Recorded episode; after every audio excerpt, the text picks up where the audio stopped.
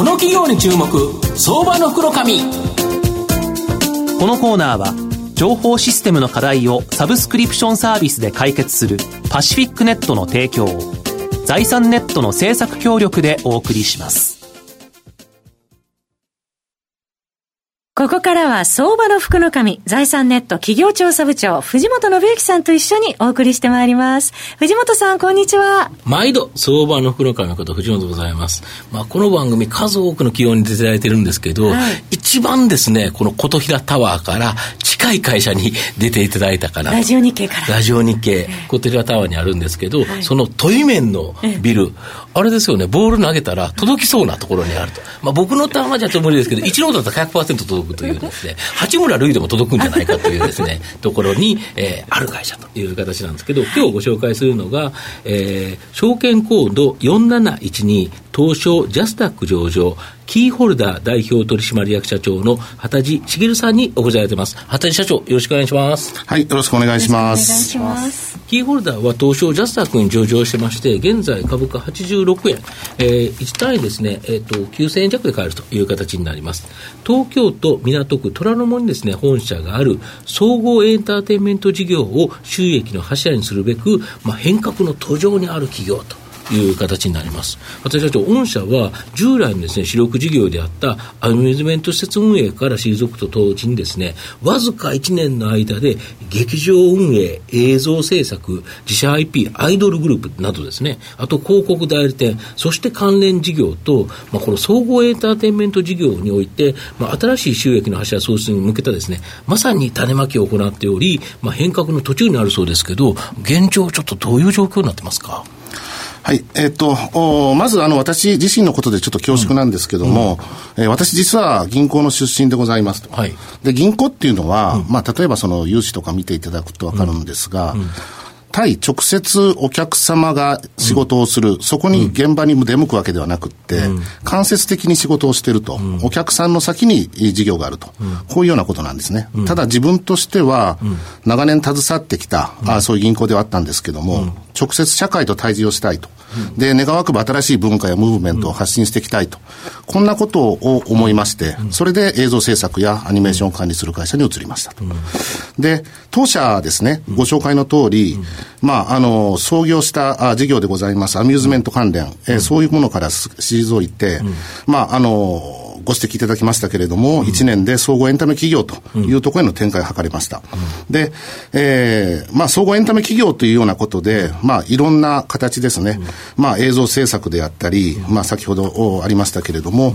おそういうような大まかなグループ体制が構築できたというふうに思ってます。まあ、要はゼロから作り出す喜びの段階を経て、まあ、1から100、これを目指していける、そういうような体制が、まあ、整ったというような段階かなと、うん、そんなふうに考えて具体的にはあの、例えば映像制作会社、いくつかかあれですよね。はい。あの、もともと映像制作については、うん、えー、キープロダクションという会社がございまして、うん、そこで、まあ、ハイセンスの今でしょですとか、マツコの知らない世界とか、そういうことをやっておったんですが、その後、風鈴ラージという会社を、統合しまして、で、えー、また映画を作っていた会社、こちらもやって、そういうものを3社、結果としては統合した形です。ユニ、えっと、ユナイテッドプロダクションというような形です。まあ、今、キー局で大体16本、レギュラーをやってますので、はい、そういう点では毎日、うん、まあ、あの、見ていただいている番組については、うん、我々の関与をしている番組があると、うん、そんなような状況になっていると。あと、劇場運営とかもあるんですよね。そうですね。あの、以前ですね、あの、スタジオアルタっていう形で、笑っていいともやってましたけれども、そちらの方の運営を、まあ、させていただいておりまして、まあ、あの、我々と関連するような、そういう業態、そういうことに、まあ、ご利用いただいたり、我々としても、実は仕掛けの場として使っていったり、そんなようなことをやっております。その中でやっぱり自社 IP ということで、アイドルグループですよね。はい、この AKB48 の姉妹グループであるですね、SKE、これを運営する株式会社 SKE を傘下に収めて、まあ、この社名を株式会社テストに変えられたと。この買収の目的と、今後の見通し、どんな感じになってますか？はい。えっ、と、やはりそのエンターテインメントをやっていく会社っていうことで、うん、独自の IP を保有したいと、うん、これはまあ常日頃思っておりまして、うん、そういう中で、まあ、ライブエンターテインメント関連企業、まあ、当然接点があるわけですけども、まあ、AKB グループの運営ですとか、管理を行っている AKS さん、まあ、こちらとの接点、まあ、そういうのがありまして、まあ、話し合いをする中で SK48 の買収をさせていただいたと。で、えー、まあ、要は社名をゼストに変更するっていうことなんですけれども、まあ、SKE のみならず、うん、まあ、様々な、まあ、ユニットですとか、うん、そういうような展開っていう、こういうことも考えられるのかな、というようなことで、まあ、我々のいろんな夢をこれから実現していきたいな、というようなことで、まあ、名前を変えて、えー、おります。まあ、一方で、当然その SKE についても従来以上に、えー、充実した運営をやっておりまして、まあ、本年の7月には、まあ、25枚目のニューシングル、フラストレーションを発売して、これも大ヒットおかげさまでさせていただきました。で、まあ、9月からは、あ福島を皮切りに全国ツアー。これ、名古屋だけじゃなくてですね、まあ、全国のファンの方々に、まあ、直接触れ合えるということで、メンバーも非常に楽しみにしておりまして、まあ、そういう点では、あいろいろな施策っていうのが、まあ、これから打っていけるのかなということで、まあ、我々としても非常に、えー、期待をしている、そういう状況です。あとスクールもやってますよね。そうですね。あの、10月から、あ10月1日ですね、えっ、と、名古屋で、えー、そういうエンターテインメント、タレント、アーティストの育成のスクールを開講しております。まあ、これは当然その名古屋ということで、SKE に、まあ、関連をして、まあ、そういうものを、まあ、世の中の方に提供していきたいって、こういうようなところからスタートしてるんですけれども、まあ、あの、その、ニーズというのが、当然その全国にあると思いますので、それについても、まあ、今後考えていけるのかなというようなふうに思ってます。そうですよね。ここ、はい、やはりアイドルになりたいとかっていう方は非常に数多いから、はい、そういうのはやっぱり全国でそういう学校をやっていくと、はい、やはりそこからまだ優秀な卒業生が出てきて、御社のグループにとかっていうこともあり得るってことですね。そうですね。あの、おっしゃる通りで、これを全国に展開していって、うん、全国から、まあ、あの、いろんな形で、まあ、あの、応募いただくというようなことにもつながってくるし、うん、育成にもつながってくると思いますし、また逆にですね、あの、まあ、SKE とか、そういう卒業生ですね。卒業生、そうですよね。卒業生の方がそういう場で働いたりとか、まあ、いろんな形で使えるのかなと。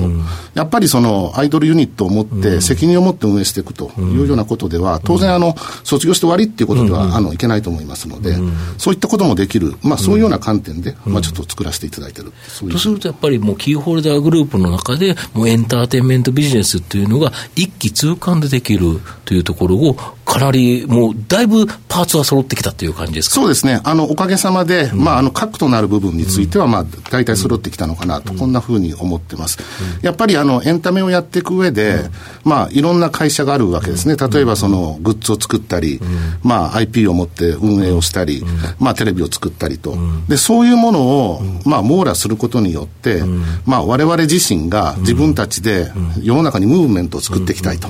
まあ、みんなそういう人間の集まりなので、まあ、それを今後果たしていきたいと、こんなふうに思ってます。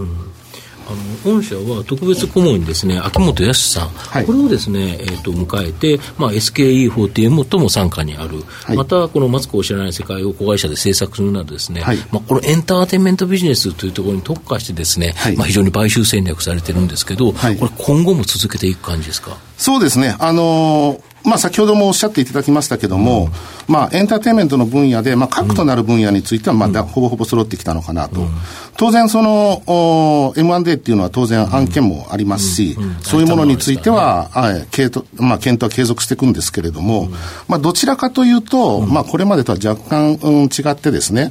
基本的には、まあ、主力事業を補完するような会社を想定していきたいなと、あしていきたいなというか、まあ、想定して、されるのかなというふうに思ってます。まあ、一方でですね、うん、まあ先ほどから強く、まあ、申し上げてますけども、うん、我々やはりこのグループを通じて、まあ、新たな文化を創造するとか、大げさに言えば時代を作り出すとか、そういうことをまあみんな考えてやってますので、例えばまあメディアの媒体など、まあアウトプットができているような、そういう事業会社っていうのも面白いかなというふうにまあ思ってます。あと、あれですよね、そこから新たな製品を作るということでいうと、カラコンの発売、はい、これ、かなりヒットされてるみたいですが。そうですね、あのおかげさまで、で、まあ、まだ立ち上がったばっかりではあるんですけれども、うん、西野七瀬さんを、まあ、キャラクターに、まあ、使わせていただいて、はい、そうですね、あの、カラーコンタクトの事業についても、まあ、やっておりまして、まあ、我々としては、その、IP を中心として派生する事業については、全部やっていきたい、そんな意気込みを持って、まあ、やってまして、その第一弾としてカラコンを、まあ、やってるって、こんなような感じです。なるほど。御社の今後の成長を引っ張るもの、改めて教えていただきたいんですが、はい、あの現在の当社の柱っていうのは、うん、まあ、3つあると考えてます、はい、まあ、先ほどから申し上げてます、総合エンタメの事業ですね、うん、まあ、あと映像制作、うん、まあ、あと不動産っていうのも、まあまああって、この3つが柱という形です。で、やはりエンタメ映像制作っていうのは、まあ、これからまあ我々が大きな文化だとか、ムーブを創造していくというような観点からも大きく伸ばしていきたいと思ってますし、まあ、それが可能な人材ですとか、組織っていうのが、まあ、あ我々の中に存在をすでにもうできているというふうに思ってます。まあ、ここについては本当に期待をしていただきたいと思ってます。で、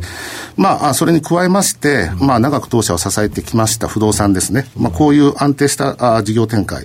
まあ、こちらの方も、まあ、リソースを一極集中だとか、そういうようなことをやって、業務効率化を進めて、今以上に収益が上がると。そういうような体制を作んでやっていきたいなというふうに思ってます。で、やはりまあ、この3本の柱、まあ、それ、それぞれを大切にして、まあ、全力で業績慎重に努力をしていきたいと、こんなふうに考えてます。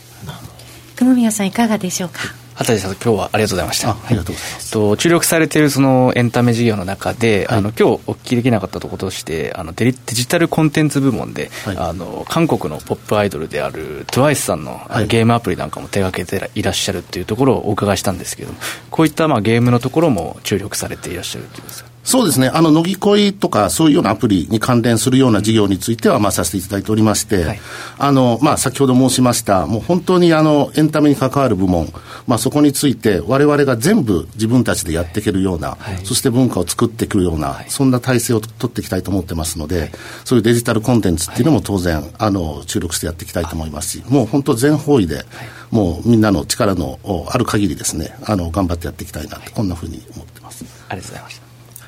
まとめさせていただきますと、まあ、キーホルダーはですね、ここ2年間で日本の上場企業の中でですね、最も大きく変革した企業と言えると思います。物消費からこと商品ですね、消費者の思考が移る中ですね、まあ、劇場運営、映像制作、自社 IP、アイドルグループですね、広告代理店とグループ内で、まあ、一気通貫でですね、対応できる体制、整ったと。というふうに思います。まあ、買収コストや初期投資によるですね、足元のまあ収益状況、若干厳しい状況だと思いますが、僕はですね、今後の爆発的な成長を考慮すると、まあ、中長期的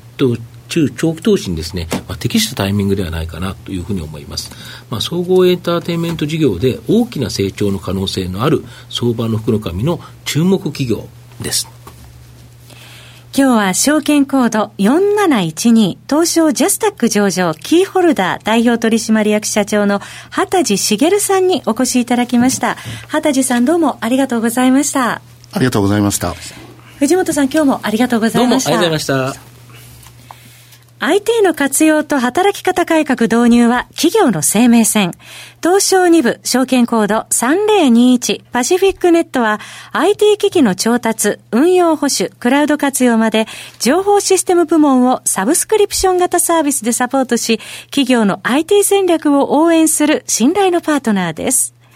取引実績1万社を超える IT サービス企業、東証2部証券コード3021パシフィックネットにご注目ください。この企業に注目、相場の福の神。このコーナーは、情報システムの課題をサブスクリプションサービスで解決するパシフィックネットの提供を